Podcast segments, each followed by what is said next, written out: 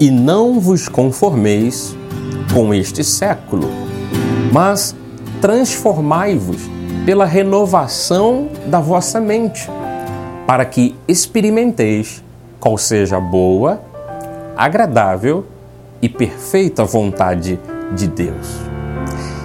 Esse texto que eu acabei de ler, ele se encontra em Romanos, no capítulo 12, versículo 2. E Paulo, o apóstolo, está falando de você transformar a própria mente, ou seja, renovar a sua mentalidade para experimentar coisas boas, coisas agradáveis, coisas perfeitas, porque isto é a vontade de Deus, fazendo isso pela palavra do Senhor.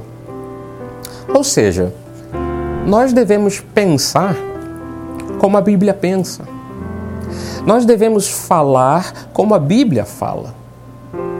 E por isso, o, cristão ele tem que renovar os seus pensamentos.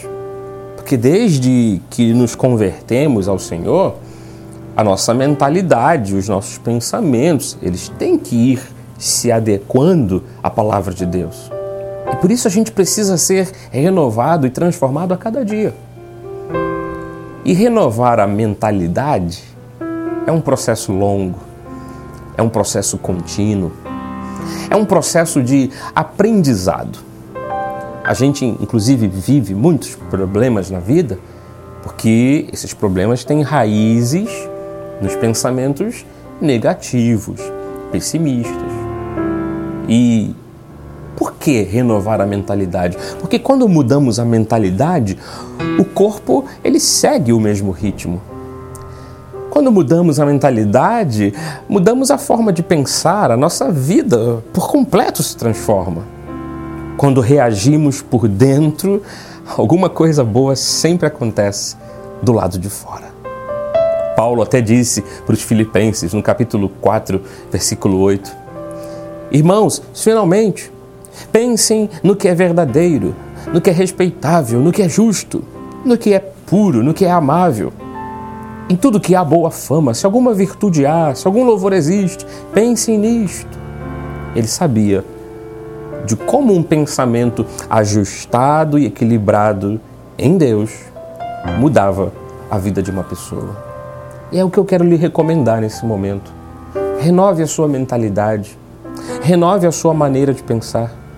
Pense de acordo com aquilo que Deus diz que você é. Um vencedor um abençoado, cabeça e não cauda, amado de Deus, propriedade exclusiva do Senhor, próspero, saudável, curado, conduzido sempre em triunfo.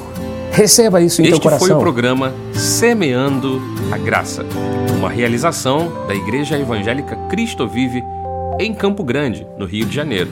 Aqui na apresentação, Bispo Marlos Galvão. Você quer nos encontrar?